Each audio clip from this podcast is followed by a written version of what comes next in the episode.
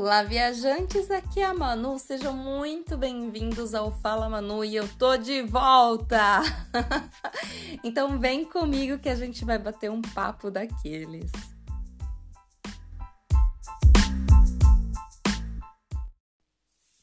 Seguinte, eu estava enviando um áudio para uma amiga minha e tive um super insight e essa semana eu já estava pensando várias vezes que eu precisava retomar, precisava voltar aqui. Então, vamos lá, vou derramar todas as ideias aqui para vocês. Espero que vocês gostem, reflitam e se você tiver depois alguma coisa a acrescentar, corre lá no grupo do Olá Viajantes. Vou deixar o link embaixo aqui nessa, nesse episódio e aí a gente continua o bate-papo por lá, beleza? Então, a minha amiga estava comentando comigo de estar em um país onde ela não sabe a língua local, as pessoas falam pouco inglês e que eu teria a sorte de falar italiano e ter viajado essas férias, essas últimas férias, é, aqui dentro da Itália mesmo. Para quem não sabe, eu fui para o sul da Itália e fiz minhas férias por lá. O Mac foi para o norte do, da Europa, então ele visitou todos esses países aí nórdicos, onde ele também não sabia falar a língua local, mas acho que ele se virou bem com o inglês. E, e aí isso me fez refletir bastante sobre esse assunto, porque eu já tinha ido para Calábria uma vez, é, logo assim, acho que no meu segundo ano de Itália, então eu não falava muito bem italiano e também entendia, sei lá, uma porcentagem que não é igual a de hoje, né? E, e eu pensei, poxa, agora eu vou aproveitar muito mais essa viagem, né? Eu vou estar muito mais imersa, eu vou conseguir participar mais, eu vou conseguir entender coisas que eu, que eu perdi da última vez, né? Porque quando você, por exemplo, eu estava no meio de uma feira lá um dia e eu escutando o pessoal, os comentários, e então você fala assim: caramba, eu estava perdendo tudo isso. E, então, no início foi muito interessante, né? Porque você fala assim, cara, você consegue vivenciar um pouco melhor aquilo, ter uma imersão muito maior. Isso foi no início. Acontece que, é, conforme o passar do tempo, é, eu percebi que talvez a, o perder não seja tão ruim assim. E aí eu vou me explicar. Eu estava dentro da casa de uma família onde me exigia muita atenção, no sentido de eu ser muito mais ouvidos do que fala.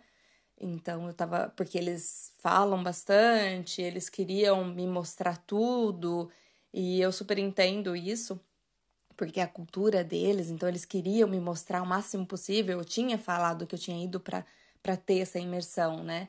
Então, todos eles, às vezes até ao mesmo tempo, queriam dar as informações. Então, chegava no final do dia, eu estava muito cansada, porque eu estava tentando assimilar todas essas informações ao mesmo tempo e sem descanso, sabe? É, era uma fala ligada na outra, e às vezes com duas ou três falas ao mesmo tempo. Então, isso foi me cansando e me sobrecarregando. E o que me fez pensar é o seguinte: é, nem sempre a gente, o que a gente perde é uma perda. Uh, como que eu posso dizer? É, é uma perda significativa pra gente. Por quê? O que acontece? A gente, nessa era principalmente, a gente é muito preocupado em perder informações. Então, a gente acha que tem a necessidade é, de saber de tudo, de conhecer tudo, de ver tudo, de visitar tudo. E eu acho que não é bem assim, não é por esse caminho. Porque se a gente fica longe das redes sociais, aí é porque eu vou perder a atualização daquela pessoa que eu sigo, que eu sou fã. É, se eu vou visitar um lugar, se eu vou conhecer, sei lá, Paris, eu tenho que visitar todos os lugares que aparecem na internet, que as pessoas me indicaram, que aquela blogueira que eu sou super fã visitou, eu tenho que viver aquela experiência, eu tenho, tenho, tenho, tenho, sabe? E eu sou muito do time e eu não sou obrigada a nada. Porque se a gente fica com esse compromisso de eu tenho, eu vou perder. Se você não faz realmente aquilo que você acha que você vai perder, quando você vai embora daquele lugar, você sente aquele vazio, porque você não completou todos aqueles steps que você achou que você deveria completar. Você não viveu tudo aquilo que você achou que você deveria, sabe?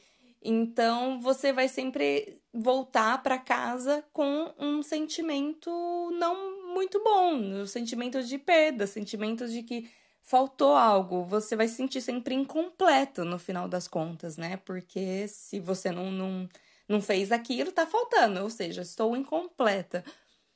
Mas será que realmente a gente precisa completar tudo isso? Será que esse monte de informação não, não estaria mais por lixo de informação, porque a gente, o nosso cérebro, ele tem uma capacidade é, de armazenar informações que é limitada, né? Tanto que o que não é importante, você cai no esquecimento, e o que é importante para você, você vai lembrar.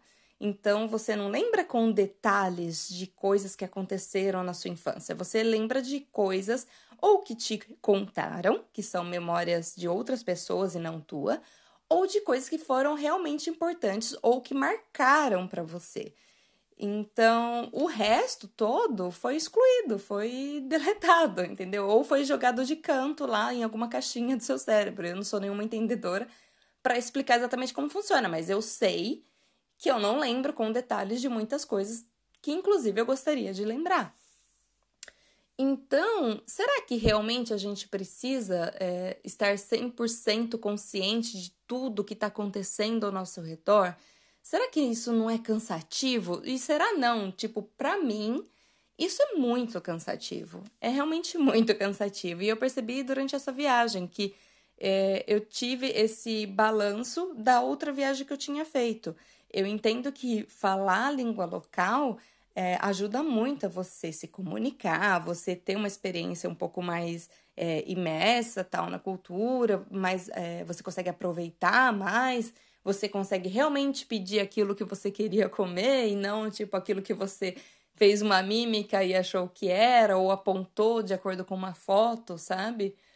Mas eu acho que é, balancear isso tudo é, vale muito a pena, no fim das contas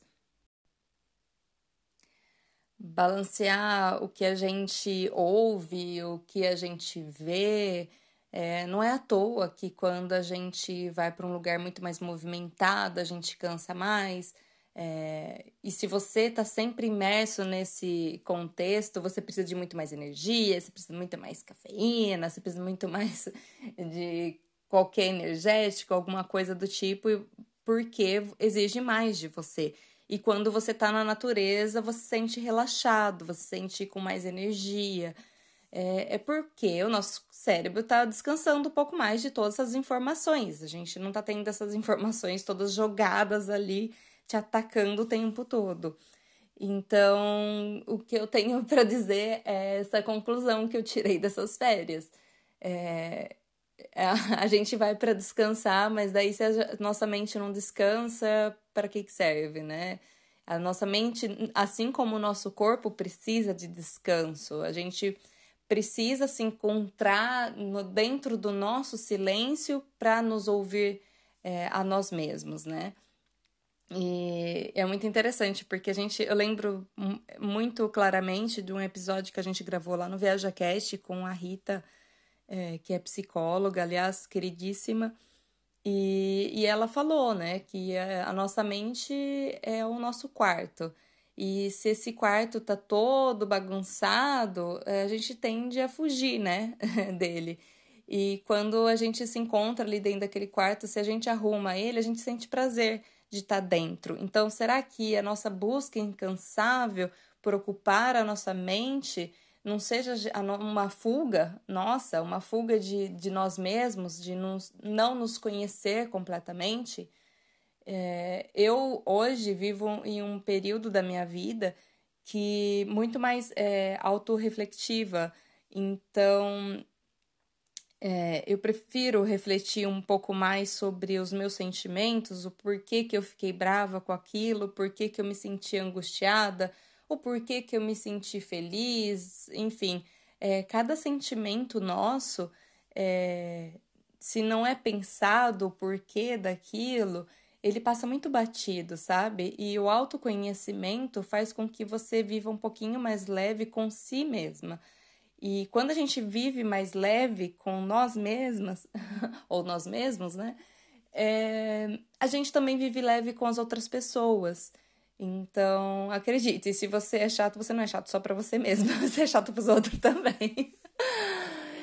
Enfim, isso tudo para dizer que como eu tô mais nessa fase e tal, eu, eu gosto muito de, de ter os meus momentos, os meus momentos de, de solitude, de reflexão, de às vezes para pensar em nada também, sabe? Porque é bom também, é, tá com a mente um pouco mais vazia, ou então concentrar é, naquilo realmente que eu tô fazendo, o famoso mindfulness, né? Que tem o exercício de você estar tá 100% presente naquilo que você está fazendo.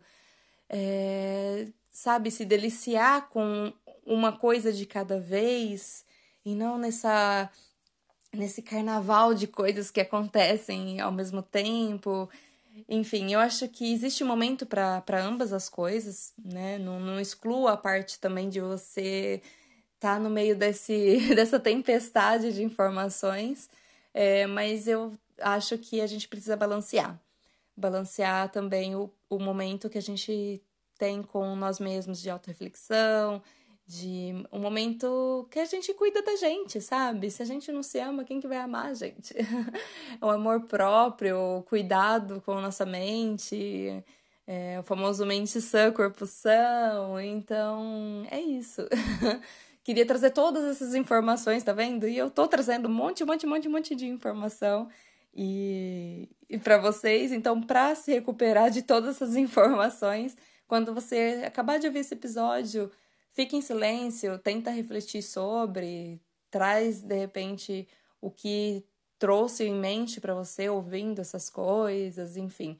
É um exercício diário que eu faço para mim, é, tem me ajudado muito. É, eu vivo muito mais calma, com menos ansiedade. Não vou dizer que 100%, 100, mas me tem ajudado bastante. E é isso.